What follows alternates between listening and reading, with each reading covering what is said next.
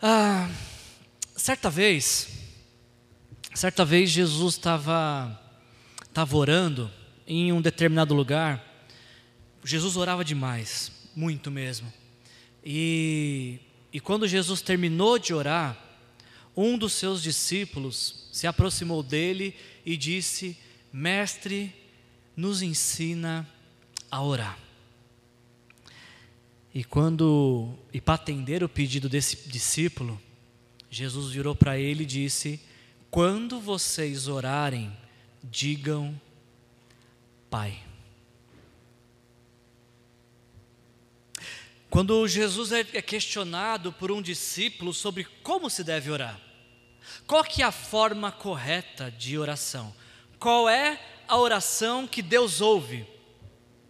Jesus diz: começa falando Pai. Isso para nós não deveria ser nenhuma surpresa, não é de fato surpresa o fato de, quando alguém quer aprender sobre oração, Jesus ensinar, iniciando as orações com a palavra Pai, porque era exatamente assim, exatamente assim que Jesus começava as suas orações. Quando Jesus envia os discípulos em missão, e eles voltam alegres pelos feitos de Deus através da vida deles. Em Lucas 10, 21 diz que naquela hora Jesus, exultando no Espírito Santo, disse: Eu te louvo, Pai, Senhor do céu e da terra. Quando Jesus ressuscita Lázaro e toda aquela multidão vê aquele sinal maravilhoso de Deus, João 11 diz que Jesus olhou para cima e disse: Pai, eu te agradeço porque me ouviste. E eu sabia que sempre me ouve. Jesus fala: Eu estou falando isso por causa deles, porque eu sei que o Senhor sempre me ouve.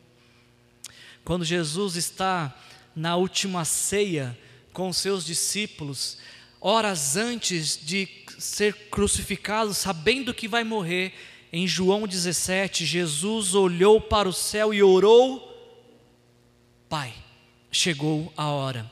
Glorifica o teu filho para que o teu filho te glorifique. E quando Jesus está orando no monte, minutos antes de ser preso, levado para julgamento, para ser crucificado e condenado, Mateus 26 nos diz que indo um pouco mais adiante, prostrou-se com o rosto em terra e orou: Meu Pai meu pai, se for possível, afasta de mim esse cálice, contudo não seja como eu quero, mas sim como tu queres. É muito interessante que todas, todas as orações que Mateus, Marcos, Lucas e João registraram de Jesus, todas essas orações Jesus começa dizendo: Pai. Teve apenas uma, uma oração que Jesus não começou dizendo Pai. Apenas uma vez que ele se dirigiu em oração, não foi dizendo Pai que ele falou. Você sabe quando foi? A única vez que Jesus não iniciou uma oração dizendo Pai, foi, foi quando ele estava na cruz, morrendo pelo meu e pelo seu pecado. Naquela oportunidade, essa foi a primeira vez registrada nos evangelhos que Jesus não se dirige a Deus como Pai, mas ele recita um salmo e diz: Meu Deus, meu Deus, por que me abandonaste? Sabe, gente, uma das, das, uh, das questões mais importantes que nós temos para responder e entender dentro da espiritualidade cristã é justamente essa porque que dentre tantas possibilidades, Jesus nos ensina a nos direcionarmos a Deus como Pai. Essa talvez é uma das perguntas mais importantes da sua vida para a qual você precisa de resposta. Por quê? Quando Jesus é questionado como se dirigir ao Pai, porque quando Jesus vai ensinar sobre um relacionamento íntimo, sincero, profundo com Deus, ele ensina que este relacionamento é um relacionamento de paternidade. A gente precisa recordar que quando Jesus vem ao mundo, ele deixou muito claro quais eram as suas intenções. Mateus capítulo 11 nos diz que todas as coisas me foram entregues, Jesus está falando, todas as coisas me foram entregues por meu Pai, e ninguém conhece o Filho a não ser o Pai, e presta atenção nisso, ninguém conhece o Pai a não ser o Filho, e quem mais? Aqueles a quem o Filho quiser. Jesus vem ao mundo para nos revelar o Pai a paternidade de Deus. E Jesus, eu posso dizer com toda a convicção do meu coração, de que Jesus deseja que você saia daqui nesta noite convicto de que Deus quer ser seu Pai, de que Deus é o seu Pai. Talvez Jesus te trouxe aqui nessa noite para te revelar a paternidade de Deus, porque esse é o desejo dele. Ele veio ao mundo para nos revelar o Pai. Um texto que a gente conhece muito, uh, João 14, 6, Jesus diz: Eu sou o caminho, a verdade e a vida. Ninguém vem a quem? Ao Pai. Sabe, a gente dá tanta ênfase de ir para o céu, que a gente se esquece de que antes de ir para o céu, Jesus quer nos revelar o Pai. É óbvio que a gente vai para o céu por conta de Jesus, mas percebe nesse texto, eu, Jesus fala: Eu sou o caminho que leva ao Pai, eu sou a verdade que leva ao Pai, eu sou a vida que revela o Pai.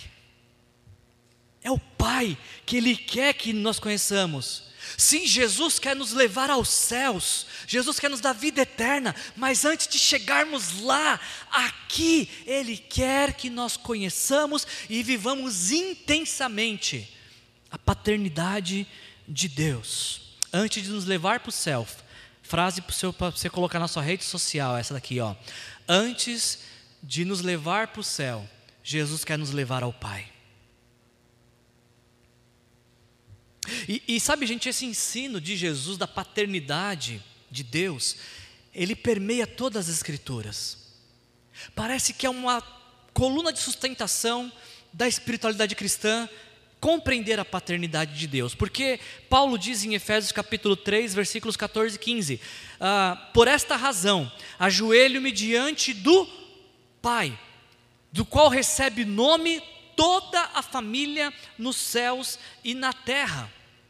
E mais, 1 Pedro, Pedro vai dizer em 1 Pedro 1,17: Uma vez que vocês chamam Pai, tem alguém aqui que chama Deus de Pai? Não tem ninguém. Que susto, gente, desculpa. Pensei que eu estava falando alguma coisa errada. Deixa eu recapitular. Tem alguém aqui que chama Deus de Pai? Pedro diz: uma vez que vocês chamam Pai, aquele que julga imparcialmente as obras de cada um, portem-se com temor durante toda a jornada terrena de vocês. Como eu disse, esse é um dos assuntos mais importantes dentro da espiritualidade cristã. E é um assunto, inclusive, não muito compreendido em nossos dias. Porque, por um lado, nós temos aqueles que chamam Deus de Pai, mas vivem como filhos do diabo. E outros que chamam Deus de Pai, mas vivem como se fossem órfãos. E Jesus está nos ensinando que precisamos chamar Deus de Pai. Agora a pergunta que, que é inquietante para mim é: será que eu e você temos essa convicção que Jesus quer nos dar de que Deus é nosso Pai? Você consegue dizer com toda a convicção do seu coração: Deus é o meu Pai? Essa, essa convicção habita em você? Antes que você responda, deixa eu te fazer uma outra pergunta. Se a sua resposta é sim, é lógico isso, que Deus é meu Pai, eu sei disso. Ok, se Deus é seu Pai, o que que essa convicção de ser filho de Deus influencia a sua vida? Como que ela, essa convicção da paternidade de Deus molda a sua vida, a sua história, a sua existência. Para mim que sou homem e sou pai, é não sei se eu posso dizer que é angustiante, mas é assustador imaginar que Deus tem um título que lhe pertence por excelência, o título de pai é de Deus, pertence a Ele, e Deus pega o título que é dele e Ele empresta para homens imperfeitos como eu e como você. Quando um, os nossos filhos chamam a nós homens de pais, eles estão usando um título que não é nosso, não por excelência, é um título emprestado. Porque pai por excelência, pai perfeito, é Deus. E Deus pega um título que é dele e empresta a nós. A pergunta é: por que, que Deus fez isso? Por que, que Deus pega um título que é dele, que tem uma referência de perfeição e empresta para homens tão imperfeitos como eu e como você? Como nós somos homens, uh, nós não somos perfeitos, uh, nós acabamos tornando a tarefa dos nossos filhos de conhecer a Deus como Pai uma tarefa muito árdua. Não é o tema da pregação, não é a ênfase da pregação, mas você que é pai, você que é homem, você que tem um filho, você deve tomar muito cuidado sobre a forma como você vive, porque a maneira como você vive pode atrapalhar teu filho de conhecer Deus como pai. Porque quando soa aos ouvidos dos nossos filhos a palavra pai, somos nós que eles lembram. E isso vai ser um grande problema. Sabe por quê? Porque aqueles que tiveram pais permissivos, aqueles que tiveram pais permissivos, quando ouvem falar que Deus é pai, eles fazem essa associação de Deus Pai com o pai permissivo que eles tiveram. Então, como o pai deles era permissivo, eles acham que Deus também é permissivo. E que eles podem viver de qualquer jeito, fazer o que bem entendem, não respeitar ninguém, não viver sobre ordens, não viver sob orientação de ninguém, porque afinal de contas o pai permissivo deles, terreno, deixava fazer tudo e não tinha consequência alguma. Então eles pensam, com Deus vai ser a mesma coisa, porque Deus é pai, como meu pai permissivo. A rebeldia, a rebeldia é uma característica de quem identifica Deus como um pai permissivo. Cai sobre nossos ombros, homens, a grande responsabilidade da paternidade, porque aqueles que tiveram pais autoritários, quando eles ouvem falar Deus Pai, eles acham que Deus é um Deus Pai autoritário, como o Pai autoritário que eles tiveram na terra. E essas pessoas fazendo essa associação de autoritarismo, elas têm medo de Deus.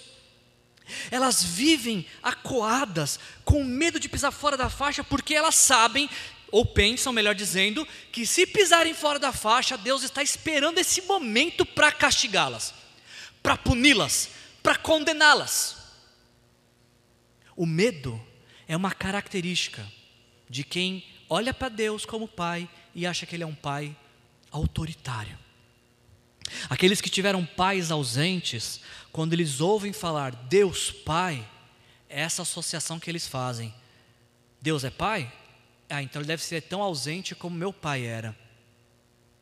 E com isso, ele não vai ter muito tempo para responder minhas orações, ele não vai se importar muito com a minha vida. Certamente ele está em outros lugares, ele não está aqui, ele deve estar em outro lugar. A ansiedade, a ansiedade é uma característica de quem olha para Deus e acha que Ele é um pai ausente.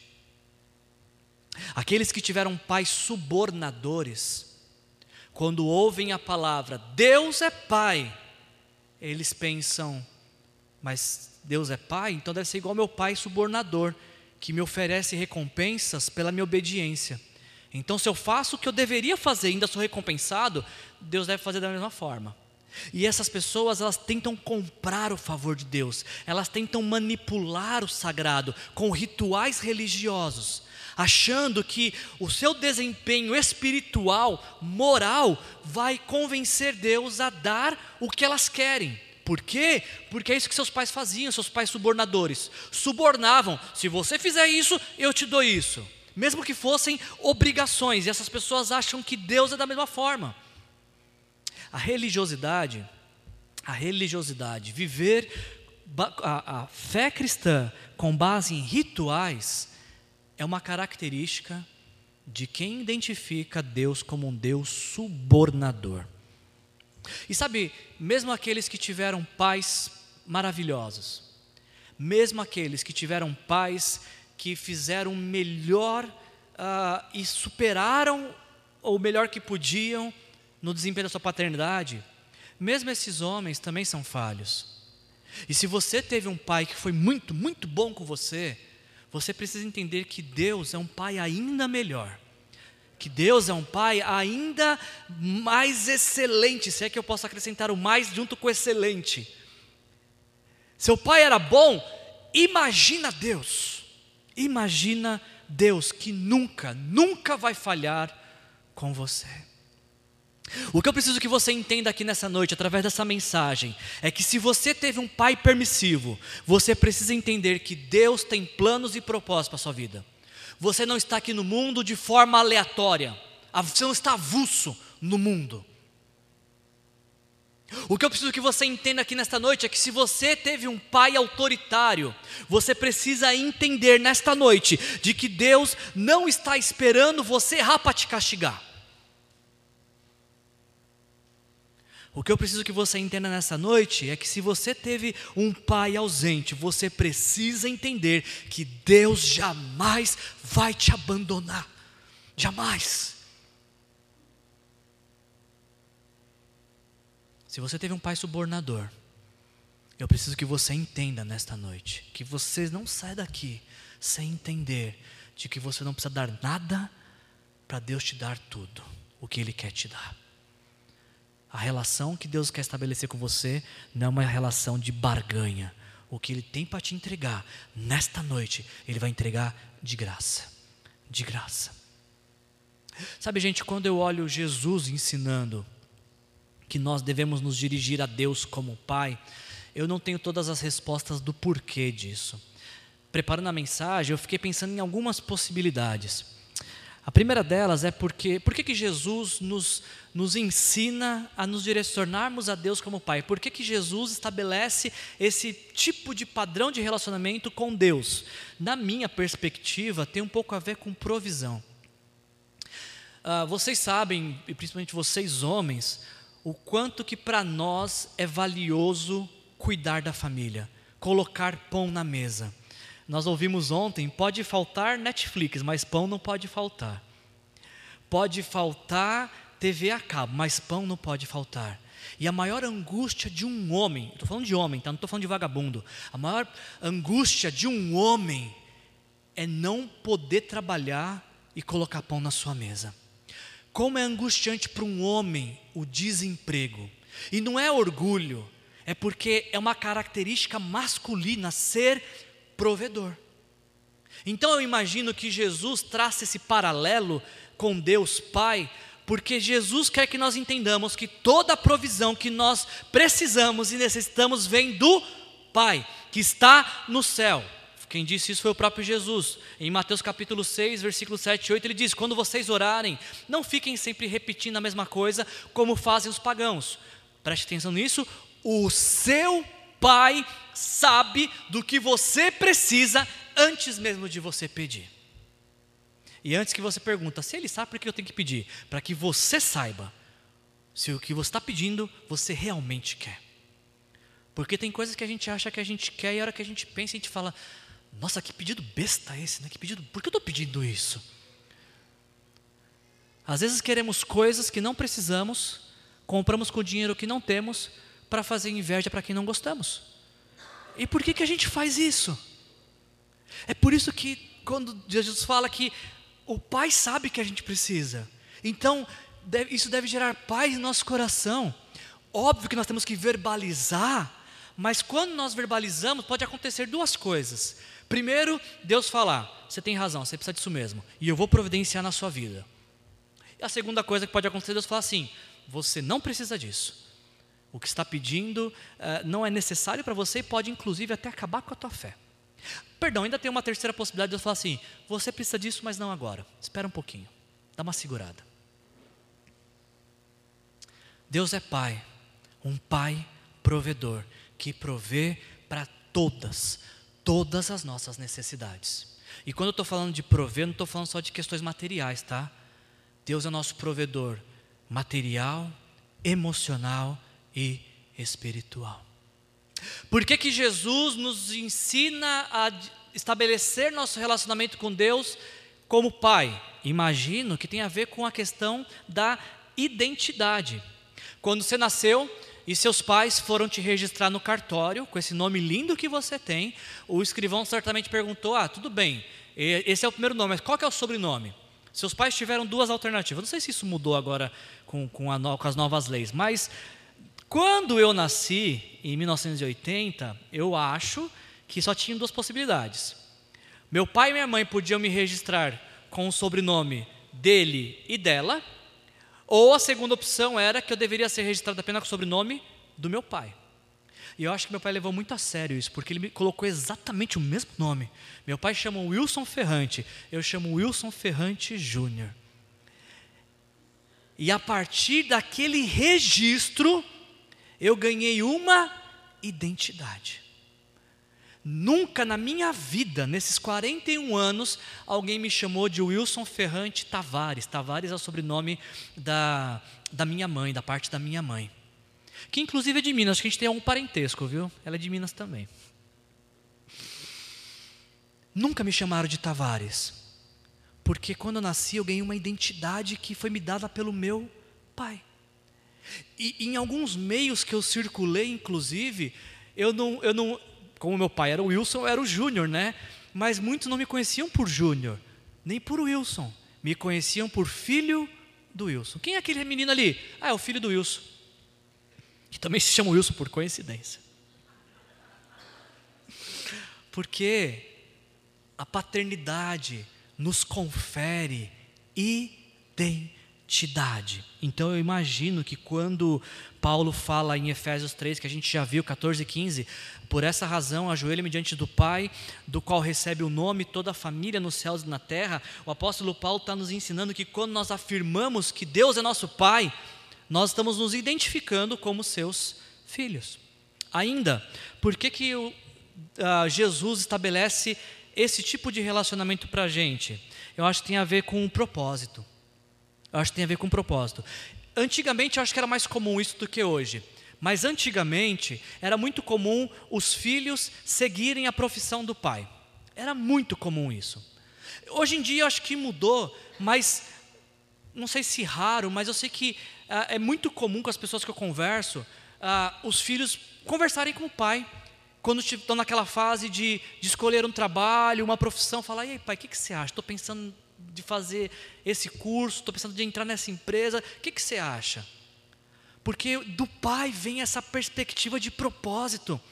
Os filhos, em algum momento da vida, acham que o pai sabe de tudo. Eu acho engraçado, gente, demais. Gente, eu não sei falar inglês. Gostaria muito de dormir essa noite e amanhã ser fluente. Queria muito. Acho que não vai acontecer. Queria, mas acho que não vai. Mas meus filhos estão jogando o joguinho e eles falam: pai, o que está escrito aqui? E eu não faço ideia, gente. Aí eu pego duas, três palavras que eu sei mais ou menos e eu monto uma frase que eu acho que é. E eles falam: Uau, meu pai sabe falar inglês. Os filhos têm essa expectativa de que o pai dê direção, de que o pai fale o que é correto, de que o pai aponte o caminho. Então, quando, quando Jesus nos fala que Deus é nosso Pai, é porque Jesus está nos ensinando que todo o propósito de vida que a gente tem que ter tem que vir do alto. Isaías capítulo 64, versículo 8 diz: Senhor, tu és o nosso Pai, nós somos o barro, tu és o oleiro, nós somos obra da tua mão. É Deus que molda a vida dos seus filhos e o encaminha na jornada. Identidade, provisão e propósito são conceitos básicos que devem habitar no mais profundo do coração daqueles que se consideram que são filhos de Deus. Esse é o motivo pelo qual a gente decidiu fazer nesse mês de novembro essa série de mensagens Quem é meu Pai? reflexões sobre a paternidade de Deus. E ao longo desse mês de novembro, ah, nós temos alguns objetivos muito claros traçados pelos quais estamos orando. Como Deus sempre faz, Ele pode mudar isso no meio do caminho, mas a princípio, a minha programação e a minha oração é que cada semana que você vier aqui, no mês de novembro, primeiro, primeiro objetivo que eu tenho com essa série de mensagem é esclarecer como nós podemos nos tornar filhos de Deus. A gente cantou aqui nessa noite, acho que foi a segunda música, O Pai me adotou. Nós não nascemos filhos de Deus, nós precisamos ser adotados. Então eu quero que você fique comigo até o final dessa série, assuma esse compromisso comigo, quatro domingos, e em quatro domingos eu te conto como Deus quer e vai te adotar. Esse é um dos meus objetivos. O segundo objetivo ao fazer essa série de mensagens é considerar as implicações práticas de ter Deus como um pai. Se para você está muito resolvida essa questão na sua cabeça, você cantou de todo o coração, o pai me adotou, eu era órfão, agora eu sou filho. Se você cantou com convicção, eu ia te perguntar, ok, mas qual a implicação da sua vida diária de ter Deus como um pai? E ainda, um outro objetivo, terceiro objetivo é compreender que quando a gente entende a paternidade de Deus, nós encontramos cura para nossa alma e restauração para as nossas vidas. Se você algum dia entregou a sua vida para Jesus, mas a sua vida é marcada por altos e baixos, talvez Deus te trouxe aqui hoje e Ele quer te trazer aqui ao longo desse mês de novembro para que você compreenda a paternidade de Deus e ao compreender a paternidade de Deus você seja curado, seja curada, seja transformado pelo poder do Espírito Santo. A primeira mensagem então, quem é meu pai? A gente vai falar, essa primeira mensagem, nós estamos dizendo, afirmando que o meu pai é o Deus desconhecido. E a gente vai ler, vai basear essa mensagem em apenas dois versículos de Lucas, capítulo 15. Se você quiser abrir, por favor. Lucas capítulo 15, tá versículo capítulo 2, mas não é 2, tá gente? Desculpa, eu errei. É Lucas 15, versículos 1 e 2.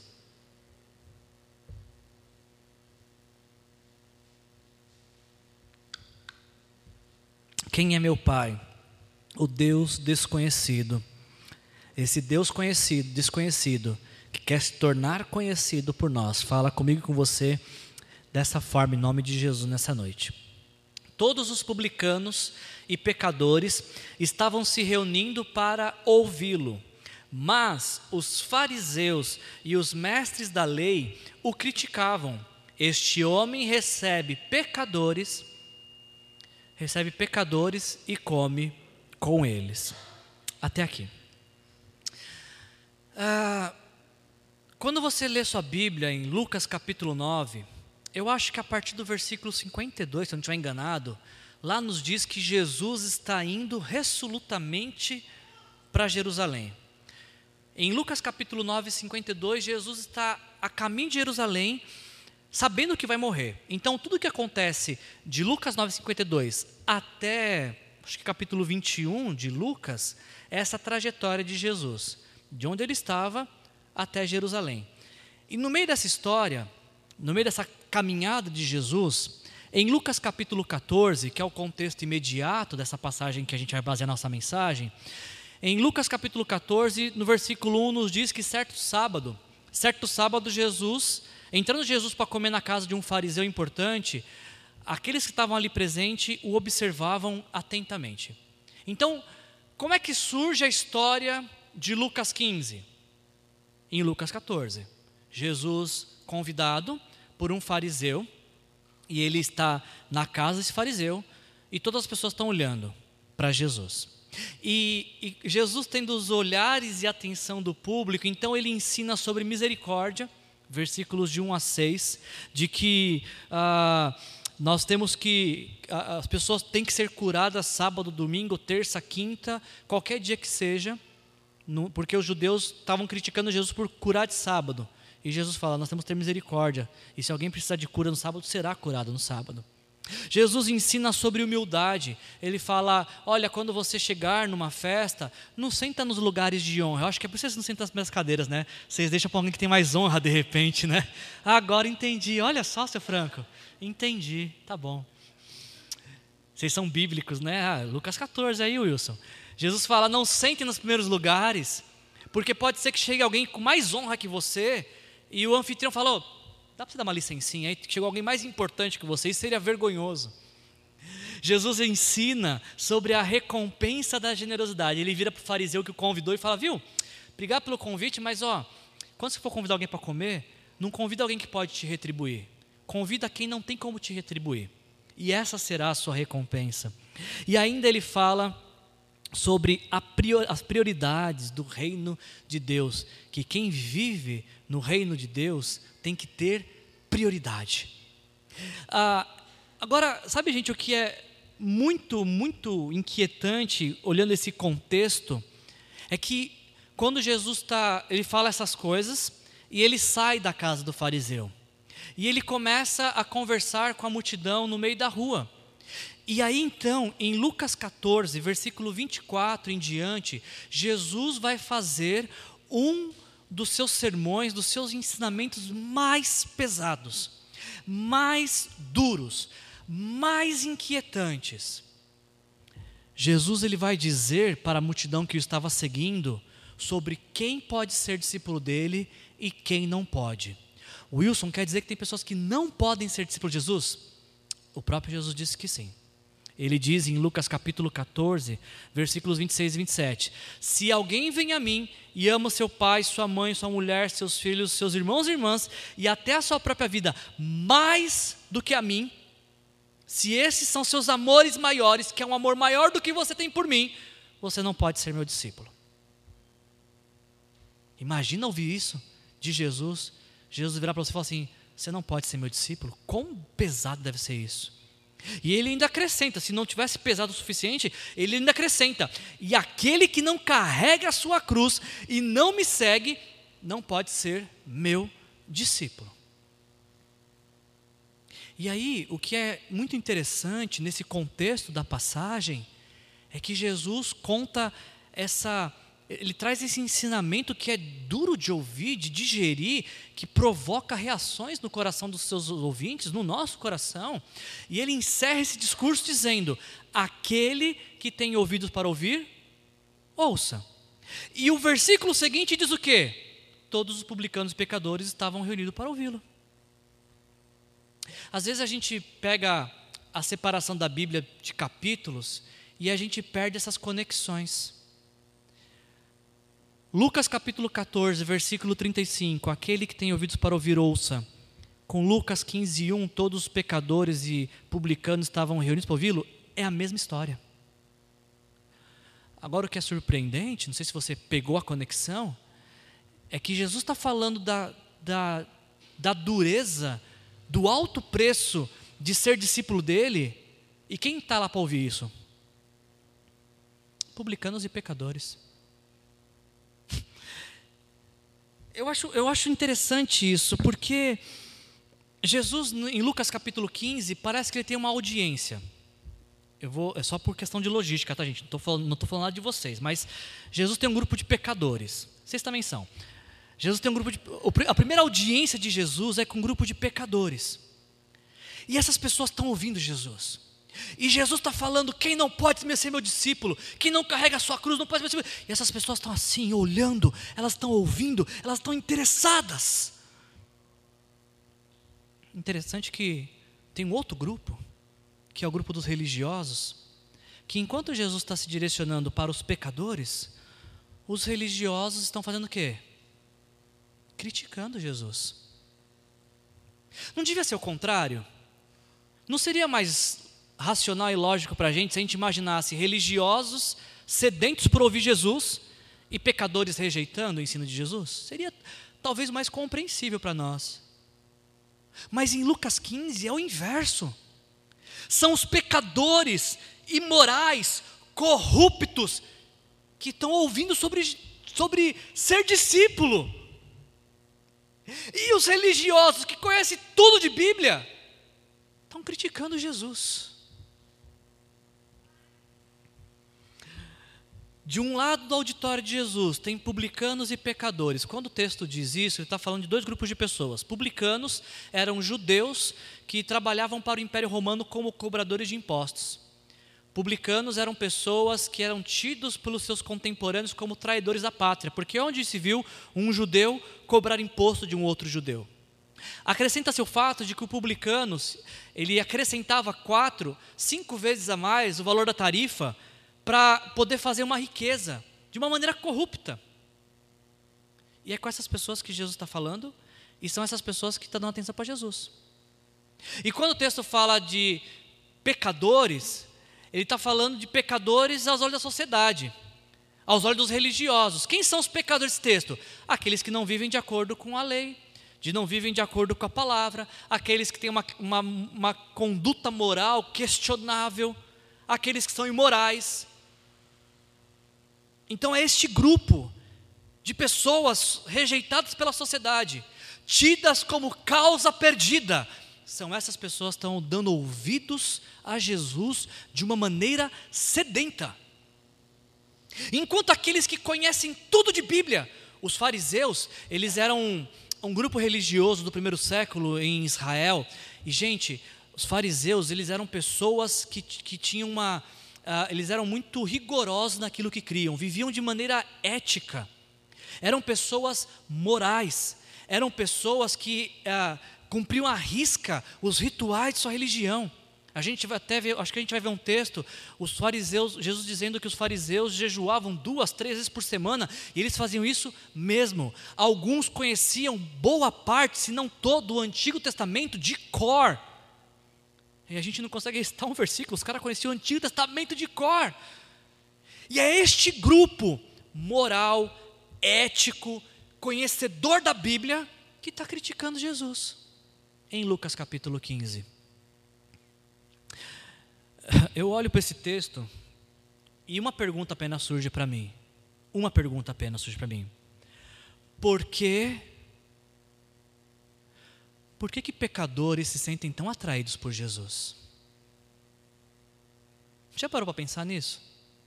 Por que, que os pecadores olham para Jesus e o, olhar deles brilha? E os religiosos se sentem ameaçados por Jesus. E eu não sei se você sabia, mas os maiores embates que Jesus teve nas Escrituras não foram com pecadores. Sabe com quem que foi? Com os religiosos. Aos religiosos, Jesus diz em Mateus 23, 27 e 28: Ai de vocês, mestres da lei, fariseus hipócritas, vocês como, são como sepulcros caiados. Não é para pecador que está falando isso, é para quem conhecia tudo de Bíblia. Agora, para a pecadora que foi pega em adultério e que estava para ser apedrejada, ele fala: mulher, ninguém te condenou? Ela disse: não. Ele falou: eu também não te condeno. Vai e abandone sua vida de pecado. Você consegue ver a diferença? Para os religiosos, em Mateus capítulo 21, Jesus diz: Os publicanos e as prostitutas estão entrando no reino antes de vocês, porque vocês não se arrependem. Religioso que não se arrepende? É. E para os pecadores, Jesus disse: Hoje houve salvação nessa casa quando ele vai visitar Zaqueu, o publicano. Ele diz: Hoje houve salvação nessa casa, porque este homem que se arrependeu dos seus pecados também é filho de Abraão, porque o filho do homem não veio para o filho do homem veio para buscar e salvar o que havia se perdido. E aí eu volto a perguntar então para você, por que que os pecadores se sentiam tão atraídos por Jesus? Eu tenho algumas considerações, algumas impressões. Eu imagino que os pecadores se sentem atraídos por Jesus porque enquanto os religiosos têm uma palavra de condenação, Jesus tem uma palavra de transformação.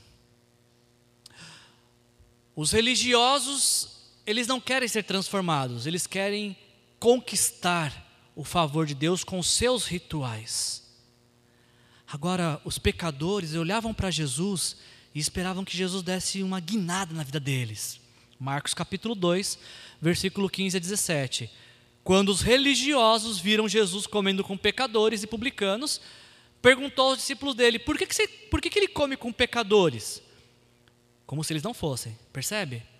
Por que, que ele come com os pecadores? Como se eles não fossem. Ouvindo isso, Jesus disse: Não são os que têm saúde que precisam de médico, mas sim os doentes.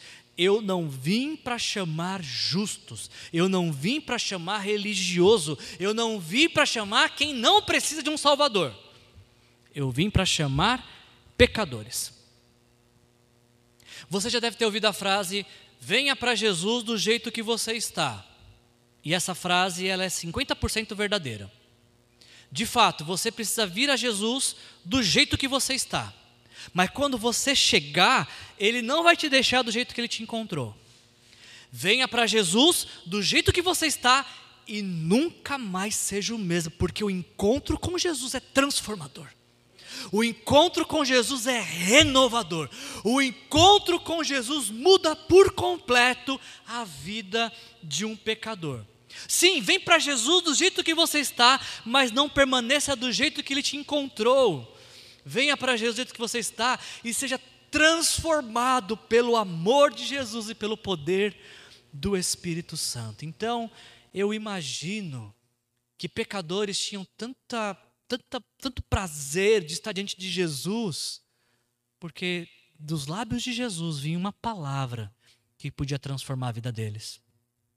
Por que, que pecadores eram tão atraídos por Jesus? me parece que enquanto os religiosos estavam atentos ao comportamento, à estética religiosa, comportamental, me parece que Jesus está mais preocupado com as motivações do coração.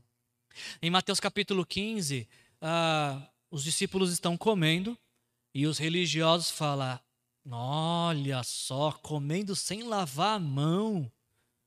Eles podiam achar que não era higiênico, de fato não é, mas a questão aqui não é de higiene. Eles achavam que era um pecado horrendo, onde já se viu comer sem lavar as mãos, porque fazia parte do ritual religioso dos religiosos. E Jesus vai falar em, Mateus capítulo 15 uh, ah, que não são as coisas que, que que entram pela boca, não é o comer sem lavar as mãos que torna o homem impuro, como acreditavam os religiosos. O que torna o homem impuro não é o que entra pela boca, mas o que sai da boca, porque o que sai da boca vem do coração. É do coração do, do homem que Jesus diz que saem os maus pensamentos, os homicídios, os adultérios, as imoralidades sexuais, os roubos, os falsos testemunhos e as calúnias. São essas coisas que tornam o homem puro. Não comer sem lavar a mão, gente. Comer sem lavar a mão é no máximo porquice, no máximo. No máximo. Mas não é isso que torna alguém impuro. O que torna alguém impuro é um coração não tratado por Jesus. E às vezes a gente está tão preocupado com comportamento, eu quero aparentar ser espiritual, tendo um coração podre, sujo, nojento. Eu quero falar bonito e recitar textos bíblicos para as pessoas pensarem ah, um quão discípulo de Jesus firme eu sou, sem saber que nem a Bíblia você está lendo. E a gente valoriza isso, sabe por quê? Porque é isso que as pessoas veem. Hoje a gente teve uma reunião com os nossos líderes de célula aqui na igreja e nós estávamos falando da importância da oração. Vocês que frequentam uma de nossas células, vocês chegam na célula, vocês olham o quebra-gelo, vocês ouvem as músicas que a gente canta, vocês escutam o estudo, mas vocês não sabem quanto e se o seu líder orou por você. Vocês vêm domingo após domingo aqui me ouvir pregar, mas vocês não sabem se e quanto eu orei por vocês. E sabe por que para a gente parece mais agradável a ação, a atuação, porque é isso que as pessoas estão vendo e é isso que as pessoas dão valor. Uau, a cela de hoje foi fantástica, que quebra-gelo maravilhoso. Olha essas músicas, que palavra a gente fala. A gente talvez despreza a oração porque a oração ela acontece no secreto, a hora que ninguém está vendo. Não dá status orar. E ainda se você fala para alguém que você está orando, você, bom, já que você não está fazendo nada, então você pode me ajudar com o negócio aqui? Já que você não está muito. Que oração é deixar para Deus. Esse ano a gente nosso chamado Semana Começamos com um gigantesco de pessoas orando. pouquíssimas. Eu sei que talvez alguns de horário ou tecnologia, mas outros porque de fato não valorizam a oração. Antes da pandemia, quando a gente podia se encontrar com mais frequência, e a gente pensa em retomar isso, nós fazíamos o encontro com Deus, que era uma vez por mês se reunir na igreja para orar. Quantas e quantas vezes nós oramos aqui com duas, três, cinco pessoas? E se você olhar ao seu redor, tem mais que cinco pessoas na nossa igreja. Porque a gente valoriza a aparência, mas a oração que é secreto talvez não tenha tanto valor. Agora, preste atenção que é, é justamente para aquilo que ninguém dá valor que Jesus valoriza. Jesus vai dizer em Mateus capítulo 6, se você quiser ler depois, que o Pai recompensa a oração que é feita no secreto. Não a oração que é feita em público, com palavras bonitas, palavras até que você não conhece, talvez até inventadas. Não é essa oração que Deus recompensa. É a oração do secreto. Sabe por quê? Porque enquanto religiosos estão preocupados com comportamento, Jesus está preocupado com motivação do coração. De nada adianta você aparentar ser uma pessoa boa, porque Jesus conhece seu coração ruim. Jesus conhece o meu coração ruim. E por fim, gente, por que, que pecadores gostam tanto de Jesus? Eu acho que é porque, enquanto os religiosos estão pensando em provocar o caos, Jesus está pensando em promover salvação. Em Lucas capítulo 9, Jesus está a caminho de Jerusalém, como eu falei para vocês, aqui o texto. Aproximando-se o tempo em que seria elevado aos céus, Jesus partiu resolutamente em direção a Jerusalém. E no caminho para Jerusalém tinha que passar por Samaria. Então Jesus pediu para que dois discípulos fossem preparar a situação ali, o caminho, mas os discípulos foram rejeitados. Agora, é engraçado nesse texto que são os discípulos religiosos, porque quando os discípulos foram rejeitados, eles disseram: Senhor, o Senhor quer que a gente ore e faça cair fogo do céu e acabe com esses pecadores? Que religião perversa é essa? Que acredita que Deus é promover o mal, o caos. Eu vou falar uma coisa, gente, que eu estou muito incomodado, eu preciso falar isso. Então, se eu exceder um limite, me perdoem ante por antecedência, por favor. Me perdoem.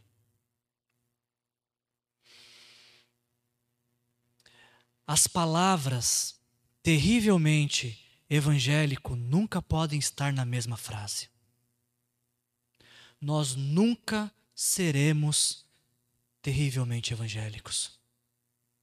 Nunca. Como é triste ver pregadores desejando que pessoas peguem câncer. Amaldiço...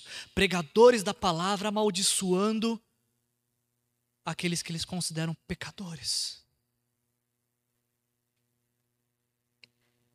Quem foi que ensinou esse tipo de crer em Deus com um discurso de ódio?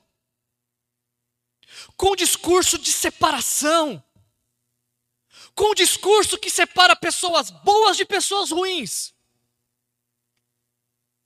É verdade, os religiosos, eles estão pensando no caos, que pecadores têm que sofrer o juízo de Deus. Mas Jesus está pensando em como vai salvar as pessoas, como vai alcançar vidas, porque Jesus sabe que o dia que ele toca um pecador, a vida desse pecador é transformada, já não é mais a mesma. Só deseja o mal para pessoas quem não teve um encontro com Jesus. Apenas essas pessoas desejam mal para outros, porque quem teve um encontro transformador com Jesus quer que as pessoas experimentem dessa transformação igualmente. Igualmente. A gente encerra a mensagem de hoje considerando de que a gente está falando nessa mensagem, né? De que o meu pai é um Deus desconhecido. E ele é desconhecido, sabe por quê, gente? Porque poucos são aqueles que conhecem o Deus que ama pecadores. Quando nós não conhecíamos Jesus e éramos tidos como pecadores, nós descobrimos o amor de Deus. Mas muitos de nós, quando se tornam discípulos de Jesus, acham que o amor acabou pelos pecadores. Que nós fomos a última leva, a última cota de pecadores amados por Deus. Não somos.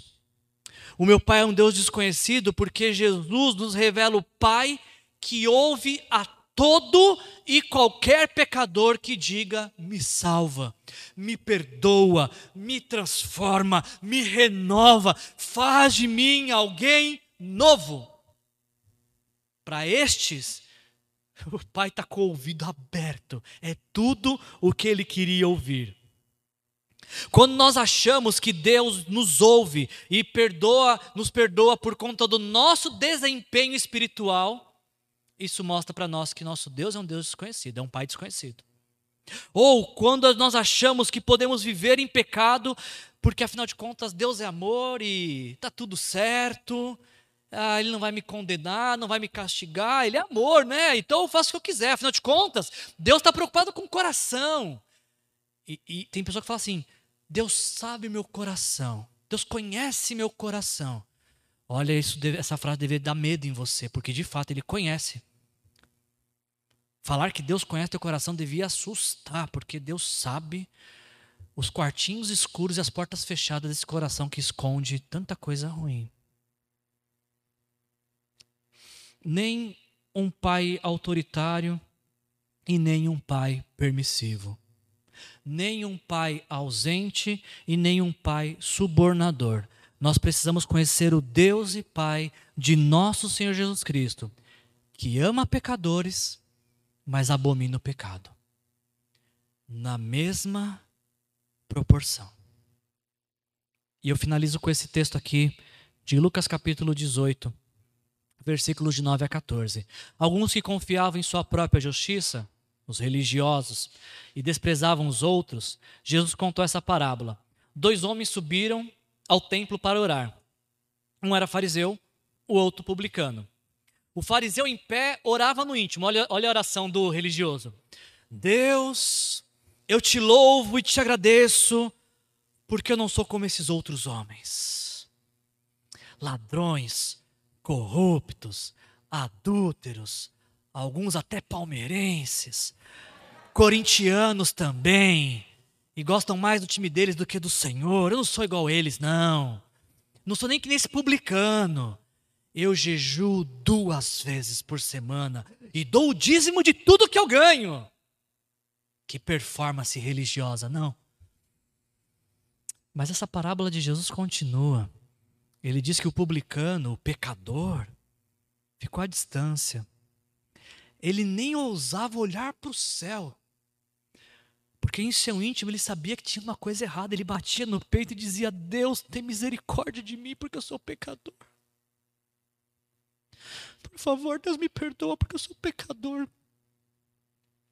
E olha o que, que Jesus diz. Que fantástico que Jesus diz. Porque Jesus diz o seguinte: Eu lhes digo que este homem, o que reconhece que é pecador, o que clama por misericórdia, é esse que vai para casa justificado diante de Deus, não o outro.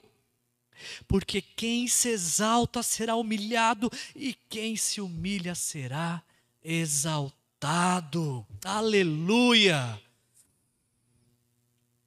Por que, que pecadores são apaixonados por Jesus? Porque eles sabem que quando eles dizem Senhor, me perdoa, o Senhor perdoa e o Senhor transforma. 1 João capítulo 1, versículo 9. Se confessarmos nossos pecados, Ele é fiel e justo para nos perdoar nossos pecados e nos purificar de toda iniquidade. Confessou, acabou confessou, abandonou, já era. Você foi perdoado, você foi perdoada. Confessou e continuou praticando, você não foi perdoado. Por quê? Porque você teve um remorso, não arrependimento. Porque arrependimento é abandono. É abandono. Por que, que esse pecador foi voltou para casa justificado? Porque todo aquele que confessa seus pecados, reconhece que na cruz Jesus morreu por esses pecados, esses são justificados, tornados justos por Jesus. Quando Jesus sobe à cruz com os nossos pecados e nós identificamos, fala a verdade, Senhor, esse pecado que o Senhor levou é meu, essa morte é minha, essa culpa é minha, a cruz era o meu lugar, mas o Senhor assumiu. Quando isso acontece, os nossos pecados são perdoados, somos transformados em filhos amados de Deus, graças aos feitos de Jesus na cruz. Por isso, para despedir você, pensando nessa mensagem, como você pode praticá-la, eu tenho duas perguntas apenas. Como é que você se sente na companhia de Jesus? Não responda, só ouça o que eu vou dizer. E ao término da minha frase, pense. Jesus está aqui.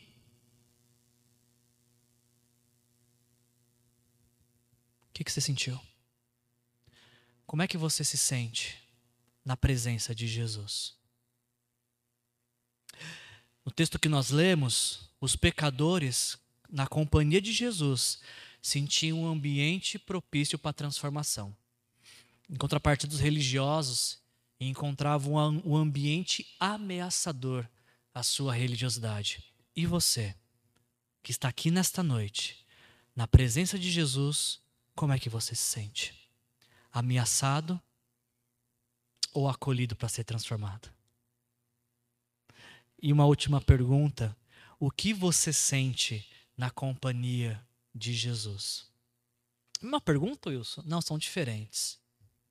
Porque a primeira é como você se sente. A segunda é o que você sente. Porque quando os pecadores estavam na presença de Jesus, eles sentiam que precisavam mudar de vida. Eles sentiam que precisavam entregar a vida deles para Jesus para que a vida deles fosse transformada. Em contrapartida, os religiosos sentiam que eram tão bons, mas tão bons que não precisavam de Jesus. Podiam salvar-se por si mesmos. E você? O que você sente na companhia de Jesus? Você sente que você precisa de um Salvador nesta noite? Ou você sente que você resolve por você mesmo? Vamos fazer o seguinte: vamos fechar nossos olhos e vamos dizer a nossa resposta para Deus em oração. Deus nosso Pai, Pai nosso que está no céu, essa foi a forma que Jesus nos ensinou a nos dirigirmos a Ti, Pai. Obrigado, Senhor Jesus, por ter vindo ao mundo e nos revelado o Pai. Obrigado, Senhor, porque todos nós, todos nós somos pecadores que precisam do Salvador Jesus. É verdade, Senhor, que alguns de nós já se renderam ao Senhor. E pode ser que alguém aqui ainda nesta noite não teve essa experiência de rendição, de entrega e de desejar uma nova vida com Jesus. Para aqueles que já se renderam a Ti, Senhor, eu espero, eu peço ao Senhor que o Senhor destrua nestas vidas o espírito de orfandade. Nós não somos órfãos, nós temos um Pai e Ele nos ama. Em contrapartida, aqueles que aqui estão e que ainda não foram adotados pelo Senhor, que não receberam a paternidade do Senhor, que essas pessoas tenham a oportunidade de fazer isso hoje. Se você está aqui nessa noite e você nunca teve a oportunidade de entregar sua vida para Jesus, aí onde você está, no seu lugar, de olho fechado, com a sua voz no seu coração, faça isso agora. Do seu jeito, diga: Senhor Jesus, eu te entrego a minha vida. Senhor Jesus, eu sou um pecador que precisa do Salvador. Senhor Jesus, eu quero que minha vida seja nova. Senhor Jesus, eu quero ser adotado como filho de Deus. Se você fizer essa oração agora, neste momento, se arrepender dos seus pecados, entregar sua vida para Jesus, você sai deste lugar como filho amado de Deus. Não perca essa oportunidade que Deus está te dando. Louvado seja teu nome, Senhor, por tudo aquilo que o Senhor ministrou ao nosso coração. Nos ajuda a viver, Pai, essa semana como filhos amados do Pai. Essa é a nossa oração, em nome de Jesus, amém. Que a graça do nosso Senhor Jesus Cristo o amor do nosso Deus, o Pai, e a comunhão com o Espírito Santo se faça presente em nossas vidas, hoje e sempre. Sejam cheios do Espírito Santo. Jesus abençoe vocês.